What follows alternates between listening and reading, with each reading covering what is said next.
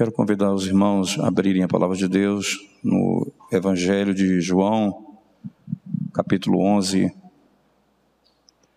Evangelho de João, capítulo 11, a partir do verso 1 diz assim: As Sagradas Escrituras. João 11, a partir do verso 1. Estava enfermo Lázaro de Betânia, da aldeia de Maria e de sua irmã Marta. Esta Maria, cujo irmão Lázaro estava enfermo, era a mesma que ungiu com bálsamo o Senhor e lhe enxugou os pés com seus cabelos. Mandaram, pois, as irmãs de Lázaro dizer a Jesus: Senhor, está enfermo aquele a quem amas. Ao receber notícia, disse Jesus: Esta enfermidade não é para a morte, e sim para a glória de Deus, a fim de que o Filho de Deus seja por ela glorificado. Ora, amava Jesus a Marta e a sua irmã e a Lázaro.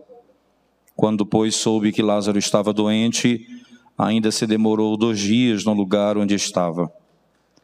Depois disse aos seus discípulos: Vamos outra vez para a Judéia. Disseram-lhe os discípulos: Mestre, ainda agora os judeus procuravam apedrejar-te e voltas para lá? Respondeu-lhe Jesus: Não são doze as horas do dia. Se alguém andar de dia, não tropeça, porque vê a luz deste mundo. Mas se andar de noite, tropeça, porque nele não há luz. Isso dizia e depois ele acrescentou: Nosso amigo Lázaro adormeceu, mas vou para despertá-lo. Disseram-lhe, pois, os discípulos: Senhor, se dorme, estará salvo. Jesus, porém, falara com respeito à morte de Lázaro, mas eles supunham que tivesse falado do repouso do sono. Então Jesus lhe disse claramente: Lázaro morreu, e por vossa causa me alegro de que lá não estivesse, para que possais crer, mas vamos ter com ele. Então Tomé, chamado Dídimo, disse aos, aos, aos condiscípulos: Vamos também nós para morrermos com ele. Chegando Jesus, encontrou Lázaro já sepultado havia quatro dias. Ora, Betânia estava a cerca de 15 estádios perto de Jerusalém. Muitos dentre os judeus tinham vindo ter com Marta e Maria para as consolar a respeito de seu irmão. Marta, quando soube que vinha Jesus, saiu ao seu encontro. Maria, porém, ficou sentada em casa. Disse, pois, Marta a Jesus: Senhor, se estiveres aqui, não teria morrido meu irmão. Mas também sei que, mesmo agora, tudo quanto pedires a Deus, Deus te concederá. Declarou-lhe Jesus: Teu irmão há de ressurgir. Eu sei, replicou Marta, que ele há de ressurgir na ressurreição no último dia. Disse-lhe Jesus: Eu sou a ressurreição e a vida. Quem crê em mim, ainda que morra, viverá, e todo que vive e crê em mim não morrerá eternamente. Creis isto? Sim, Senhor, respondeu ela. Eu tenho crido que tu és o Cristo, o Filho de Deus que devia vir ao mundo. Tendo dito isto, retirou-se e chamou Maria, sua irmã, e lhe disse, em particular: O mestre chegou e te chama.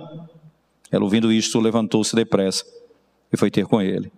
Pois Jesus ainda não tinha entrado na aldeia, mas permanecia onde Marta se avistara com ele.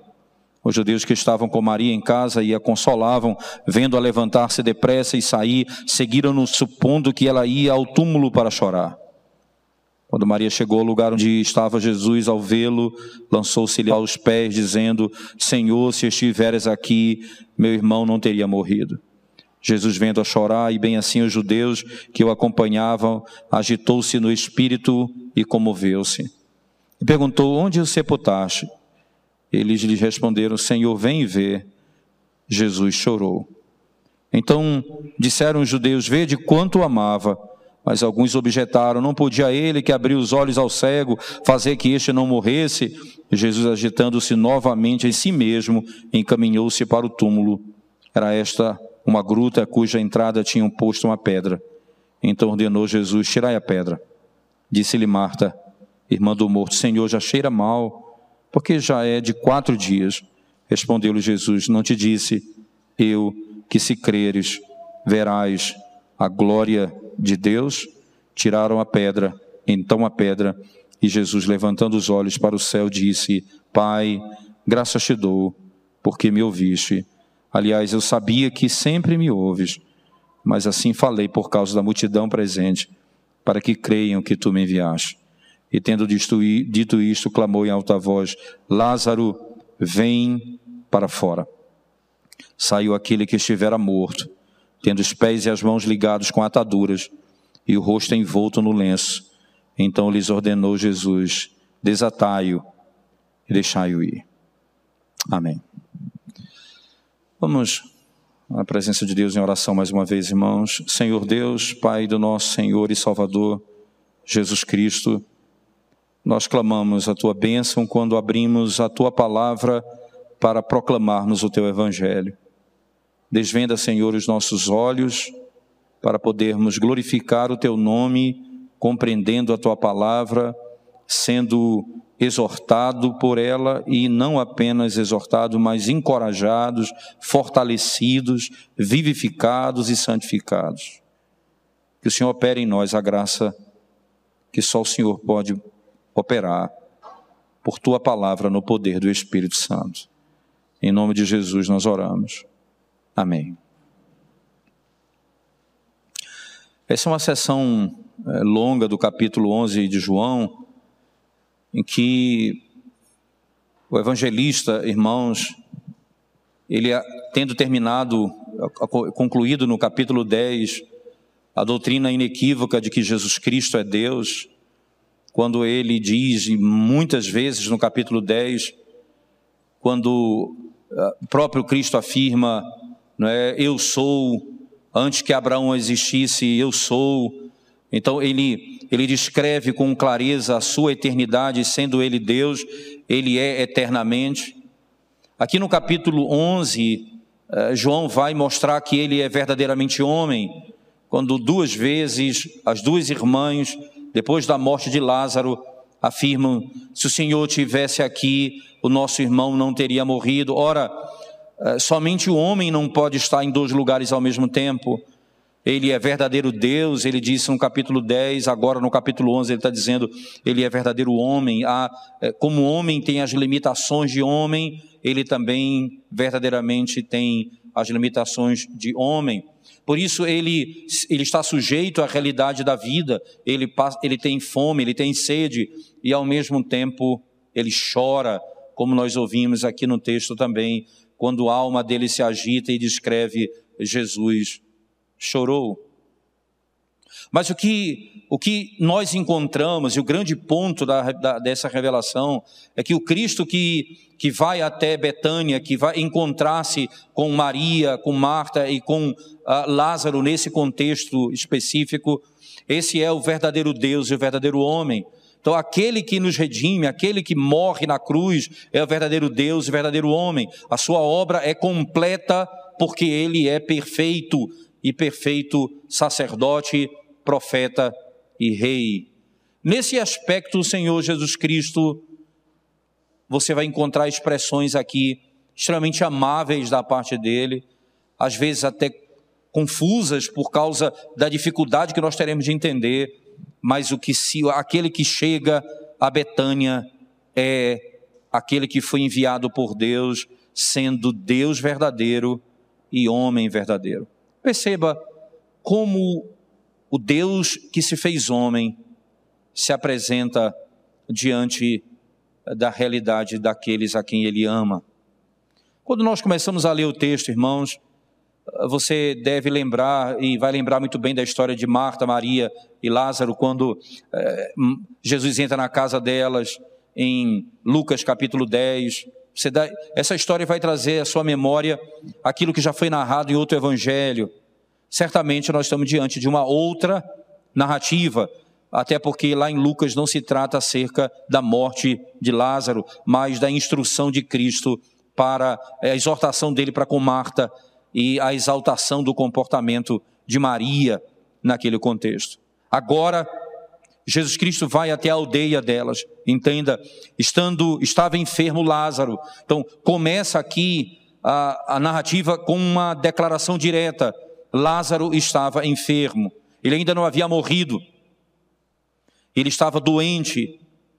E essa descrição da doença, ela se faz presente de duas maneiras no texto. Veja, primeiro, Lázaro está doente, estava enfermo Lázaro. Aqui é o narrador dizendo: estava doente Lázaro, de Betânia, da aldeia de Maria e de sua irmã Marta. Esta Maria, cujo irmão Lázaro estava enfermo, era a mesma que ungiu com bálsamo o Senhor e lhe enxugou os pés com seus cabelos. Perceba, é o que vai estar narrado no capítulo 12. Ele está ele tá trazendo, a, ele está antecipando uma informação que vai acontecer no início do capítulo 12, quando Marta, desculpa, quando Maria vai ungir e vai enxugar os pés de Cristo. Naque, nesse aspecto, nós voltaremos ao capítulo 12 um pouco, apenas para entender por que, que ela é citado aqui antecipadamente. Mas ainda vem a segunda informação sobre a enfermidade. Mandaram, pois, as irmãs de Lázaro dizer a Jesus: Senhor, está enfermo aquele a quem amas. Perceba o detalhe da informação. Mandaram avisar a Cristo: aquele a quem tu amas está doente. Como isso é interessante, né? você está falando com o Deus verdadeiro e o homem verdadeiro, Jesus Cristo. Mas perceba a aparente contradição ou até mesmo incongruência. Como que, como alguém que o Senhor ama pode estar doente? Muitas vezes nós temos a dificuldade de entender o amor associado ao sofrimento. Nós pensamos que o Senhor deixou de nos amar porque passamos a sofrer ou a passar por algum tipo de necessidade nessa vida. E a, e a resposta, a pergunta é é a quem ela se dirige, se dirige diretamente dizendo: aquele a quem tu amas está enfermo. O Senhor permitiu isso. O amor de Deus não exclui a necessidade do sofrimento, ou mesmo o papel do sofrimento na vida daqueles a quem Deus ama. Hebreu vai, vai dizer até que a disciplina da parte de Deus, ela é parte da, ela é uma demonstração direta do amor dele para com seus filhos. Se você está sem disciplina, você não está debaixo do amor de Deus. Se você vive sem disciplina, você não é filho, você é bastardo, diz o autor da carta aos Hebreus. Mas um segundo, um terceiro momento, não é quando a enfermidade ainda é citada, agora um detalhe é acrescido. No verso 4, ao receber a notícia, disse Jesus: Esta enfermidade não é para a morte, e sim para a glória de Deus, a fim de que o Filho de Deus seja por ela glorificado. Aqui o Senhor dá a finalidade de tudo isso, é para a glória dele. E nós vamos perceber que Lázaro vai morrer, a história vai ser clara, nós já lemos isso. E Deus vai, o Senhor vai ressuscitá-lo. Se é para a glória dele, o que ele está dizendo é: o Senhor é muito, é, é mais glorificado na ressurreição de Lázaro do que na cura dele. E muitas vezes nós pensamos que o que o Senhor nos, nos faz passar e não nos livra da maneira como nós queremos, é porque de alguma maneira Ele não nos ama, ou porque de alguma forma nós começamos a compreender que o Senhor não vai glorificar a vida, a, a, o nome dele na minha própria vida. O sofrimento é parte desse processo. Mas o Senhor vai ser glorificado quando? De maneira mais contundente. Com a cura ou com a ressurreição, para onde aponta a ressurreição de Cristo em que descreve claramente o fato de que nós nunca mais morreremos. O que exatamente glorifica mais a Deus? O que o Senhor está me permitindo passar, se Ele não vai me curar, é porque Ele vai ser mais glorificado com a minha ressurreição no último dia do que com a minha própria cura no momento. A linguagem bíblica, é claro, o Senhor diz: é para a glória de Deus essa enfermidade.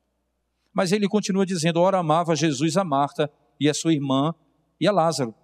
Quando, pois, soube, aqui vem um detalhe ainda mais intrigante, que Lázaro estava doente, ainda se demorou dois dias no lugar onde estava. Então, aquele a quem ele amava estava doente. A quem aquele ele amava estava enfermo, cuja enfermidade era para a glória de Deus. a quem aquele ele amava, quando ele ouviu que estava doente, ainda se demorou dois dias para ir. Você, como muitas vezes nós temos dificuldade de associar o amor de Deus com a, o sofrimento e o amor de Deus com a demora em responder aos nossos pedidos. Porque, porque imediatamente foi essa a questão das duas, as, as duas irmãs colocaram exatamente a mesma questão. Se o Senhor tivesse aqui, nosso irmão não teria morrido.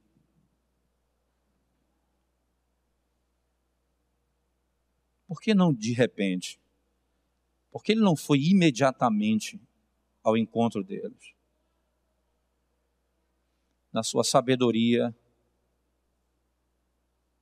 ele, ele disse o que veio fazer: glorificar o Pai. E aquela enfermidade tinha o objetivo claro de trazer glória ao Pai. Amor e sofrimento. Oração e tempo de resposta diante do sofrimento é o que vai encabeçar o início da história do, da doença de Lázaro. O Senhor Jesus Cristo, ele sabia o que de fato ele veio fazer. No meio dessa sessão, aí começa a história é, de um dos outros discípulos, por exemplo, quando lá no versículo 7 diz assim: Depois disse aos seus discípulos: Vamos outra vez para a Judéia. Disseram-lhe os discípulos, mestre, ainda agora os judeus procuravam apedrejar-te e volta para lá. Respondeu Jesus, e aí descreve: enquanto é dia, é tempo de trabalhar. Quando chegar a noite, já não temos mais o que fazer. Então, no verso 11, ele diz: Nós precisamos ir. Nosso amigo Lázaro adormeceu, mas vou para despertá-lo. Eu estou indo para despertá-lo. É interessante a linguagem do sono, como ela é confundida aqui, não é? Porque ah, o sono necessariamente não é sempre entendido como o sono da alma, como alguém descreve, alguém morreu, é, é e principalmente os adventistas usam essa linguagem, o sono da alma. Aqui o Senhor é muito claro, ele adormeceu, eu vou despertá-lo. Então os discípulos entenderam assim: ora, Jesus Cristo vai lá apenas para acordá-lo. Aí ele disse: não, ele morreu. O texto é claro, para que fique claro, Jesus tinha certeza, ele morreu. No verso 13, Jesus, porém, falara com respeito à morte de Lázaro, mas eles supunham que tivesse falado do repouso do sono. Então Jesus lhe disse claramente: Lázaro morreu. Não há dúvida aqui, não é o sono o descanso do corpo, em termos práticos, aqui é a morte. Ele, de fato, morreu. Eu me alegro que vocês tenham o privilégio de ir comigo, porque lá vocês vão ver o poder de Deus. Então, você imagina quando a notícia chegou que, ele, que Jesus, a, a Jesus que Lázaro estava doente, entre esse tempo e os dois dias que ele demorou para vir, mais um dia de viagem, quatro dias ele chega. E Lázaro havia morrido há quatro dias. Marta e Maria vão começar agora a entrar na narrativa. E elas vão começar a lidar, e o Senhor Jesus vai lidar com elas particularmente.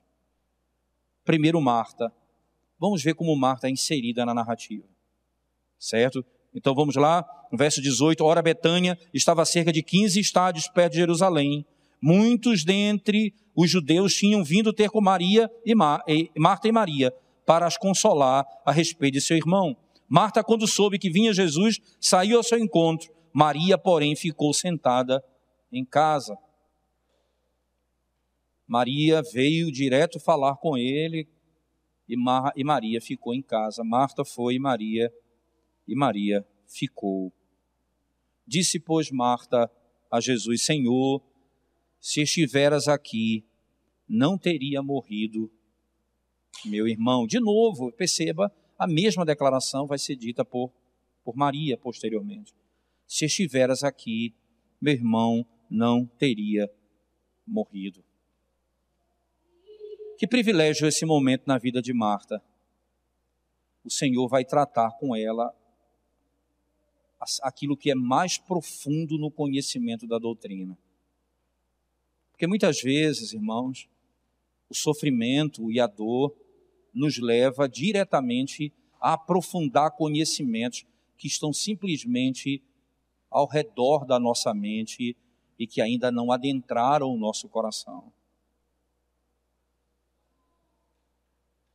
O sofrimento serve para solidificar, para arraigar valores e até mesmo nos dar verdadeira esperança diante da morte. Marta declara: se o Senhor estiver aqui, meu irmão não teria morrido. Verso 23, o Senhor disse assim, no 22, Maria diz, desculpa, Marta diz, mas também sei que mesmo agora, tudo quanto pedires a Deus, Deus te concederá. Declarou-lhe Jesus, teu irmão há de ressurgir. E Maria então descreve o conhecimento teológico dela. Eu sei que ele há de ressurgir no último no último dia. Você sabe, é, é, é, até aqui que a nossa capacidade como pastor, presbítero, nós temos a capacidade de avaliar a fé de, um, de alguém. Sempre quando nós recebemos alguém como membro de uma igreja, nós fazemos isso segundo o princípio de que aquilo que ele fala não é não, não é não há contradição do modo, com o modo que ele vive. Então é crível, é uma declaração crível. A gente não recebe ninguém por regeneração, porque eu olho o coração da pessoa e diz ele é regenerado, ele nasceu de novo. É porque é crível o testemunho dele. O que ele fala com os lábios não é desmentido com a sua própria vida. Porque se ele fala uma coisa com a boca e vive de outra maneira oposta, a, igreja nunca poderá recebê-lo como membro. Porque não é crível a sua declaração de fé.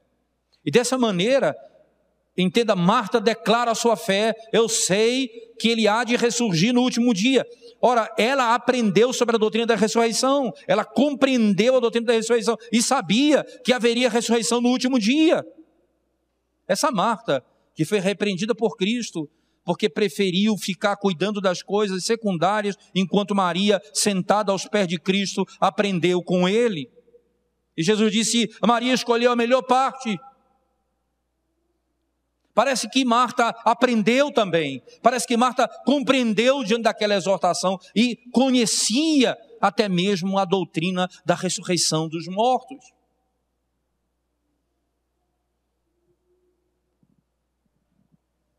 Mas a enfermidade daquele que Jesus amava e a demora em vir quando ele estava enfermo era porque, porque o Senhor precisava tratar coisas muito mais profundas na alma delas do que propriamente simplesmente ressuscitar Lázaro naquele contexto. Então Jesus faz a seguinte pergunta depois da declaração de fé. E disse-lhe Jesus, verso 25: Eu sou a ressurreição e a vida. Quem crê em mim, ainda que morra, viverá, e todo que vive e crê em mim não morrerá eternamente. Creis isto? Eu, eu não estou perguntando, Marta, se você crê na doutrina da predestinação eu não estou perguntando se você crê na doutrina da justificação. Eu não estou perguntando se você crê na doutrina da ressurreição dos mortos. Eu estou perguntando se você crê que somente em mim você pode ser justificada, santificada, glorificada e ressuscitar no último dia.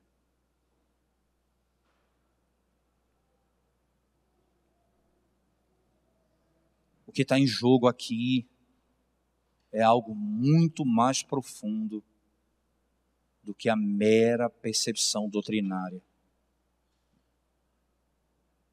Quantos jovens se apegam à doutrina reformada com tanta força e rapidamente, com piscar de olhos, se apartam do Senhor e vivem como se nunca conhecessem a Cristo.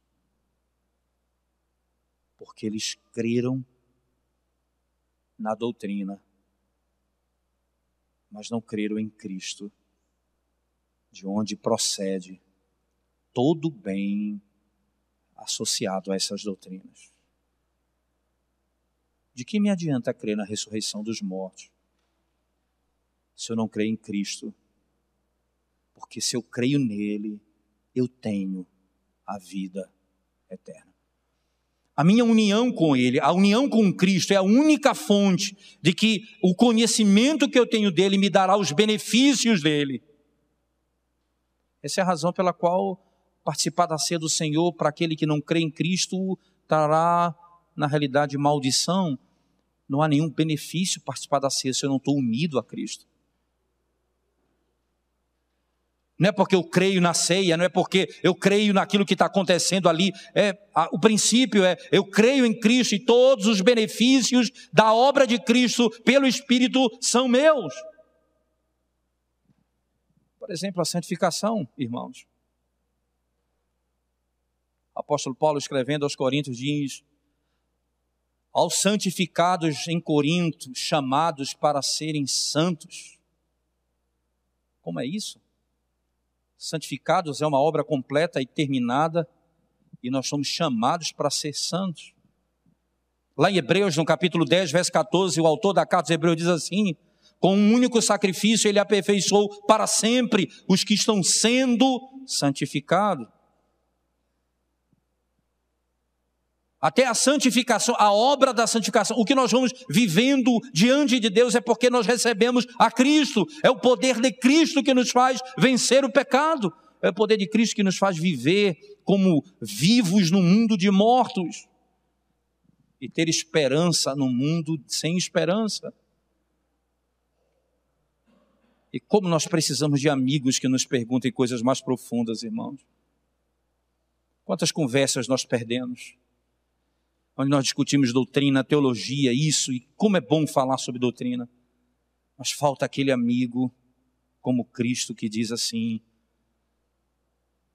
tudo isso que você está me dizendo, você crê que é em Cristo Jesus apenas, crendo nele apenas, que tais benefícios são seus? Você crê nisso? Porque o que te salva não é a doutrina, crer na doutrina da predestinação, ou do juízo final, ou do retorno corpóreo de Cristo. Não é isso que te salva necessariamente. É se você crê nele.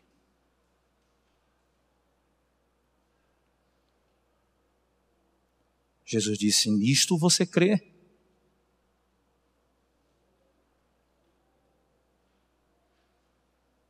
Jesus ele nos ensina como aprofundar uma conversa.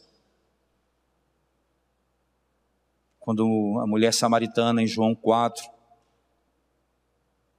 começa a fazer perguntas para Cristo que aparentemente revela algum tipo de vida. Jesus vai aprofundando o diálogo. Se você soubesse quem te pede água, você pediria a mim, eu te daria água viva e do teu interior fluiria um rio perene. Aí ela disse: Senhor, eu quero essa água, porque eu todo dia venho aqui, me canso vim buscar. Eu quero, eu quero beber de uma água que eu não preciso mais buscar nunca mais. Eu quero resolver meus problemas do tempo e do espaço, não eterno. Eu quero ser curado, eu quero ficar bom agora. Eu quero resolver meu problema de trabalho agora, eu quero agora. Eu quero te, ser, eu quero te conhecer e acabar com todo o meu problema. Aí Jesus olha para a mulher e diz assim: chama o teu marido. Jesus diz, ela diz: Senhor, não tenho marido. Disseste muito bem. Você já tiveste, já tiveste muitos maridos. E o que você vive hoje não é teu marido. O Senhor é o bom amigo que faz a pergunta da alma. Que faz a pergunta da alma. Ah, como é bom ter amigos assim. Que não se satisfazem com o nosso conhecimento, mas querem saber onde está o meu coração.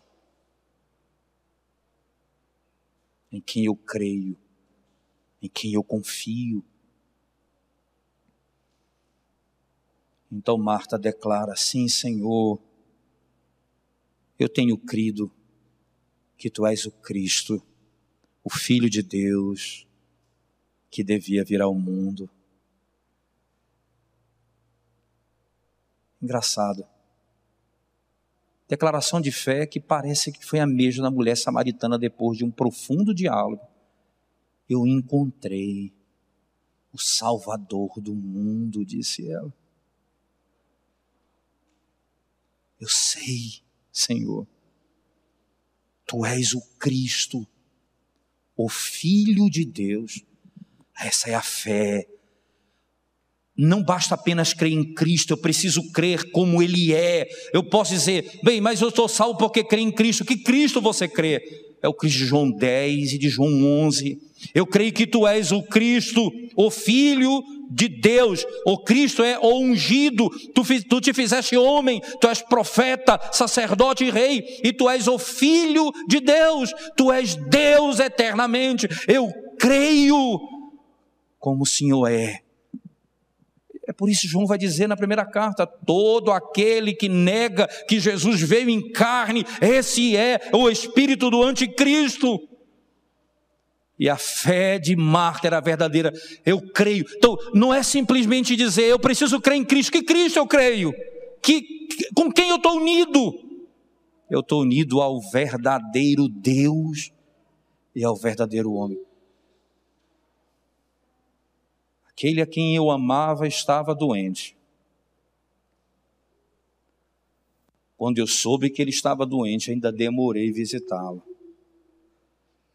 porque o que eu tenho para resolver lá é muito mais profundo do que a cura física de Lázaro.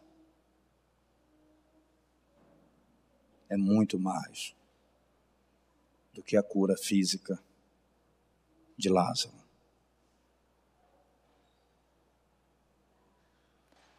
Tendo dito isto, a narrativa então segue. Agora Maria vai entrar na cena. Tendo dito isto, retirou-se e chamou Maria, sua irmã, e lhe disse em particular: O mestre chegou e te chama. Ela, ouvindo isto, levantou-se depressa e foi ter com ele.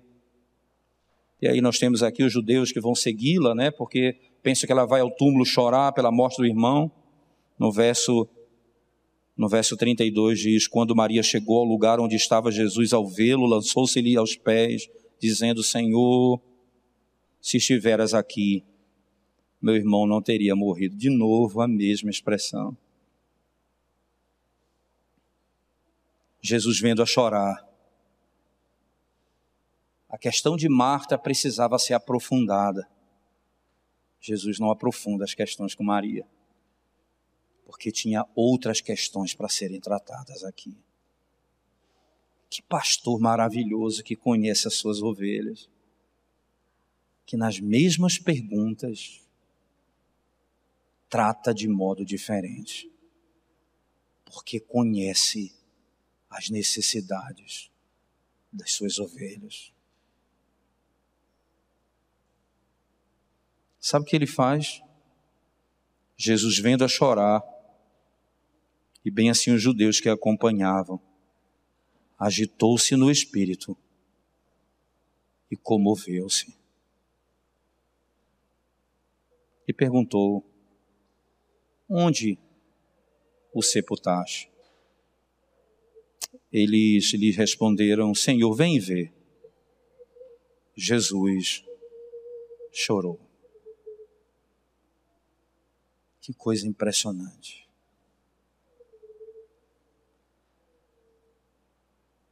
Deus não é Deus que tem partes, ele é inteiro, integral, total. E Deus não é Deus que tem paixões. Mas o nosso Deus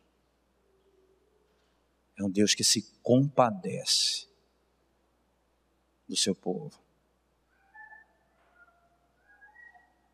Seu espírito se agitou. Onde está? Onde ele foi sepultado? Está ali, Senhor. Jesus chorou. Mas não para aqui, aqui é o grande ponto no meu entendimento dessa questão, porque o que Cristo passa, o que passa a ser descrito sobre as emoções de Cristo, são intrigantes aqui. Primeiro o espírito se agita dentro dele, lá no verso inicial, no verso 33, né? Ele diz assim no 33: agitando-se no seu espírito, comoveu-se. Depois, no verso 35, Jesus chorou.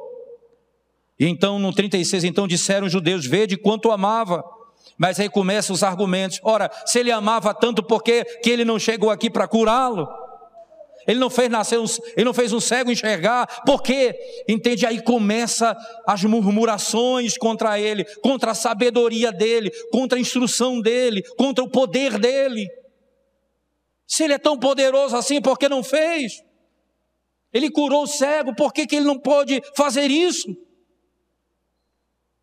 Porque não impediu que ele morresse? Aí no verso 38, Jesus, agitando-se novamente em si mesmo, encaminhou-se para o túmulo. Que imagem impressionante.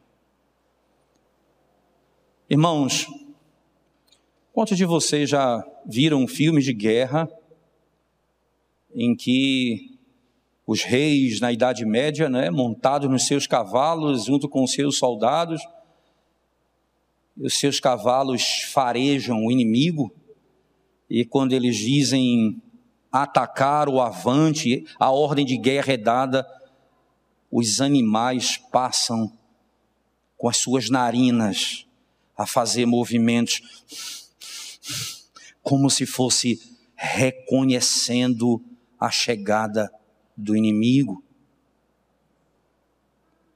O que está sendo descrito aqui, irmãos, é um confronto.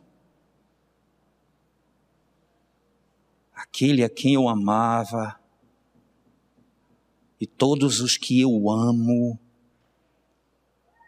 têm um inimigo que os destrói e os acorrenta, que é a morte. Eu preciso livrá-los da morte. E como um cavalo que fareja o inimigo de perto, diz, ele se agita no espírito, depois ele chora, e no verso seguinte ele diz: agitando-se novamente em si mesmo, encaminhou-se, ele parte para enfrentar o inimigo, a morte, como um cavalo de guerra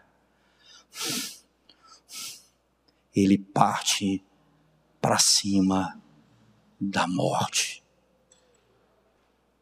Ela aprisiona aquele a quem eu amo, ela cerca os meus eleitos. Ela precisa ser destruída.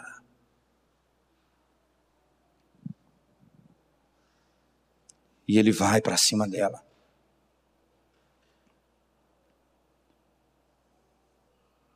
encaminhou-se para o túmulo. Era este, era este uma gruta cuja entrada tinham posto uma pedra. Então ordenou, Jesus: tirai a pedra. Disse-lhe Marta, irmã do morto: Senhor, já cheira mal, porque já é de quatro dias. Respondeu-lhe Jesus: Não te disse eu que se creres verás a glória de Deus? tiraram a pedra. E Jesus, levantando os olhos para o céu, disse: Pai, graças te dou, porque me ouvis. Eu sei que tu sempre me ouve, mas disse isso para que eles saibam. E tendo dito isto, clamou em alta voz. Como na cruz do Calvário, ele bradou: Deus meu, Deus meu, porque tu me desamparaste. O mesmo brado é ouvido aqui. Lázaro, Lázaro, vem para fora.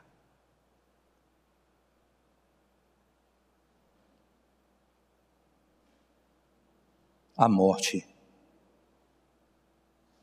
foi vencida. Diz o texto: Saiu aquele que estivera morto, tendo os pés e as mãos ligados, com ataduras e o rosto envolto no lenço. Então lhes ordenou Jesus: desatai-o e deixai-o ir.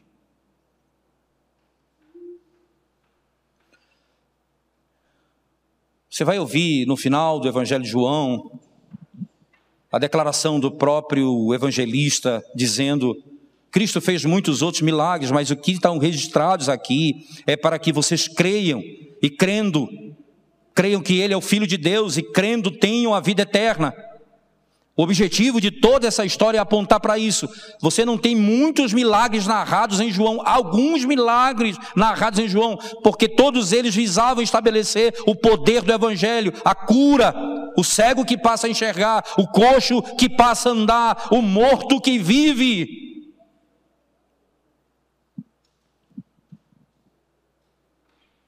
porque apontavam para a poderosa obra da redenção no final.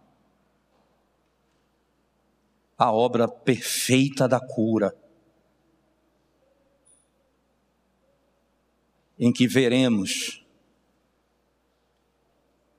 e a fé não haverá mais, porque ela será substituída pela visão. Hoje nós cremos porque não podemos ver, haverá um dia que ela vai ser substituída e nós vamos ver.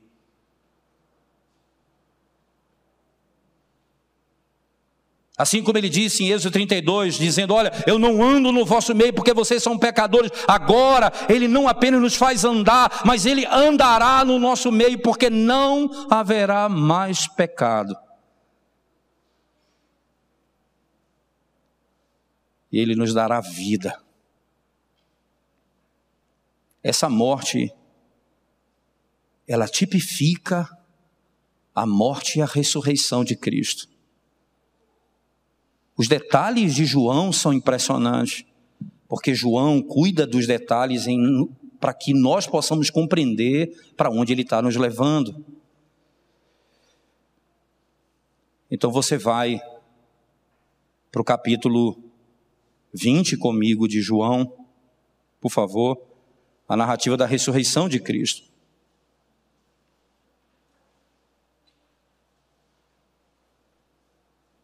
Você encontra ali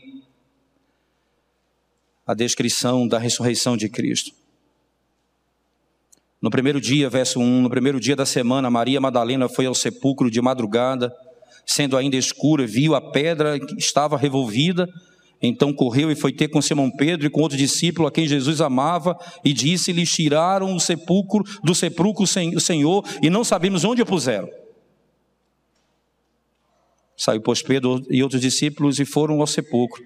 Ambos corriam juntos, mas o outro discípulo correu mais depressa do que, do que Pedro. Chegou primeiro ao sepulcro, abaixando-se, viu, veja o que ele viu: os lençóis de linho, todavia não entrou.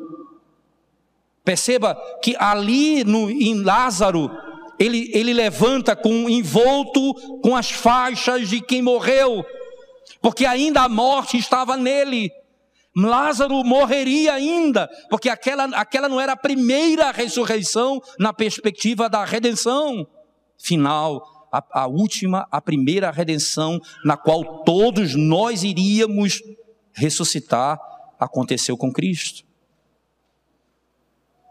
E o que, é que eles encontram no sepulcro? Os lençóis ele se levanta sem as marcas da morte. Lázaro, Jesus teve de dizer: tire as faixas dele para que ele siga o seu caminho.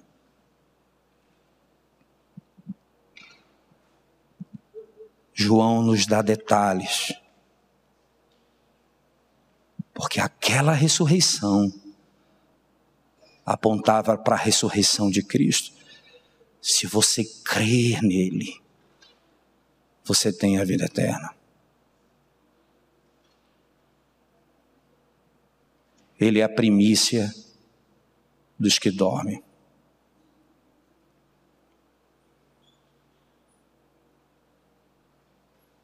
Eu serei glorificado na ressurreição de Lázaro, mais do que na cura dele. O dia da ressurreição do povo de Deus será o dia em que o mundo glorificará o Senhor e a sua igreja para sempre glorificará o seu Deus.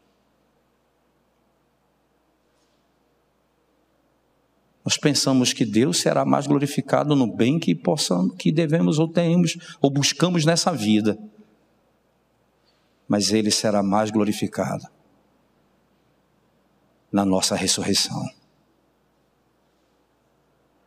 Quando viveremos para sempre com ele.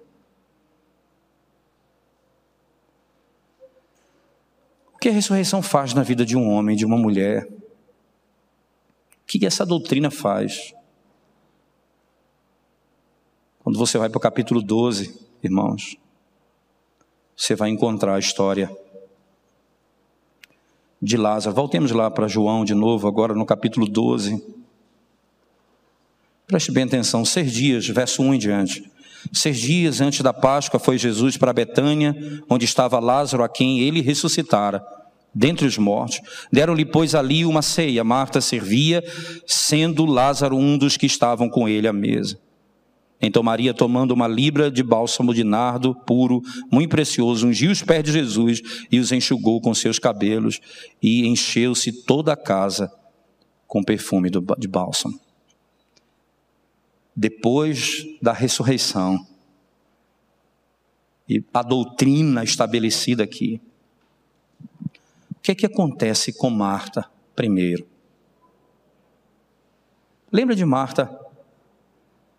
Lá no capítulo 10 do livro de Lucas, do Evangelho de Lucas, dizendo: O Senhor não se importa que eu fique trabalhando aqui enquanto Maria fica aí sentada. O Senhor não se importa que eu e que ela não venha me ajudar. Você veja, perceba como ela estava envolvida simplesmente em nela mesma. A vida, a vida girava em torno dela mesma. Era eu, ninguém se importa comigo. Eu estou aqui fazendo o trabalho e ninguém se importa comigo. Essa Marta que foi confrontada por Cristo e viu na ressurreição a glória para onde apontava a ressurreição do seu irmão, que era a glória de Cristo, ali naquele momento, num um capítulo posterior, João detalha, verso 2: Deram-lhe, pois, ali uma ceia, Marta servia ela continuava servindo sem murmurar. E era mais gente, tinham mais pessoas do que quando Cristo chegou na casa dela em Betânia, naquele momento em Lucas. Os discípulos estavam aqui. E ela servia a todos que detalhe João coloca? Marta servia. A ressurreição nos faz ter uma outra perspectiva no modo como servimos uns aos outros.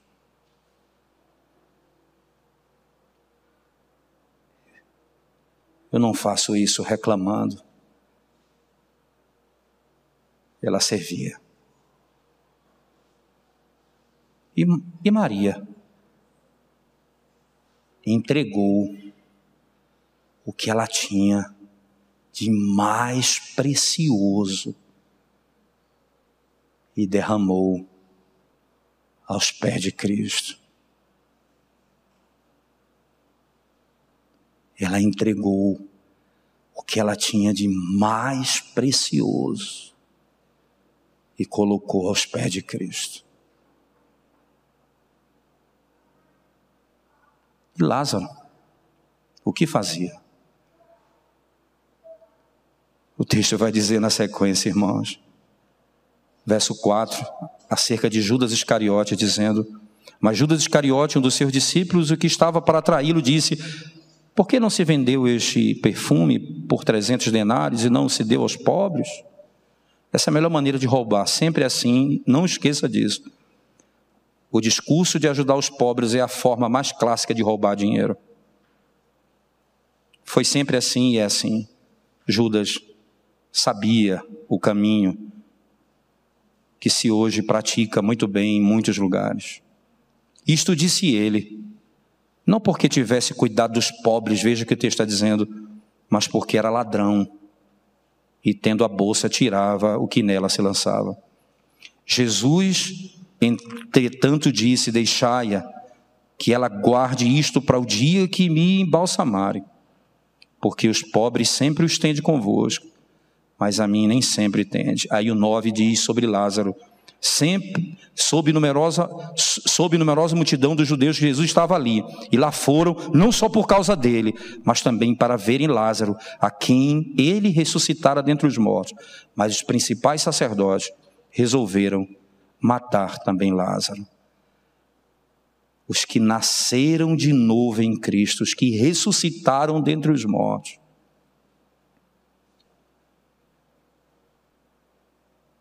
Desafiam a vida. Porque agora, por tendo ele, estando ele unido a Cristo, os inimigos de Deus querem também matá-lo, como vão matar a Cristo na sequência. Nós estamos unidos a Ele na vida e na morte. Serviremos a Ele, doaremos a Ele tudo o que temos. E a nossa união nos faz entender que se eles se levantam contra o nosso Senhor, se levantarão também contra os seus discípulos, se estamos unidos a Ele. Mas deixa eu concluir, irmãos. A obra da redenção por meio da ressurreição corpórea de Cristo diz, apontada pela ressurreição de Lázaro, mostra as mudanças que ocorreram na vida dos seus discípulos, logo na sequência, logo no capítulo 12. Mas ela tem uma esperança ainda maior. Naquele último dia, daqui a 20 anos, 10 anos, 50 anos, 100 anos, 200 anos, e se for daqui a 100, 200 anos, todos nós já estaremos sepultados. E nós vamos ser sepultados com uma esperança. Que ele, que ele voltará e nos chamará pelo nome, como chamou Lázaro. Antônio, sai para fora. João, vem para fora. Maria, Marta, Paulo, Davi, Daniel, pelo nome, um por um, sairemos da morte para a vida no último dia. Essa é a esperança da igreja do Senhor. Viveremos com Ele para sempre. Vamos curvar nossa cabeça, vamos orar ao Senhor, irmãos, mais uma vez. Senhor, Senhor bendito, Pai do nosso Salvador Jesus Cristo, Filho do Deus Altíssimo, que ressuscitou dentre os mortos. A Ti, bendito Senhor, seja a glória pelos séculos dos séculos, que nos ensina, no meio das nossas mais distintas lutas nessa vida, a pensarmos na eternidade e a termos confiança na plenitude da obra de Cristo, que nos resgata de toda e qualquer aflição por toda a eternidade. Concede-nos a paz, crendo nas verdades aqui estabelecidas. Concede-nos entendimento, para que o nosso coração e a nossa mente se afastem dos erros que nos levam à desesperança Ensina-nos, ensina-nos, ó Deus, sobre Cristo, porque só em Cristo todos os benefícios conquistados por Ele são nossos. No nome dele nós oramos. Amém, Senhor Deus.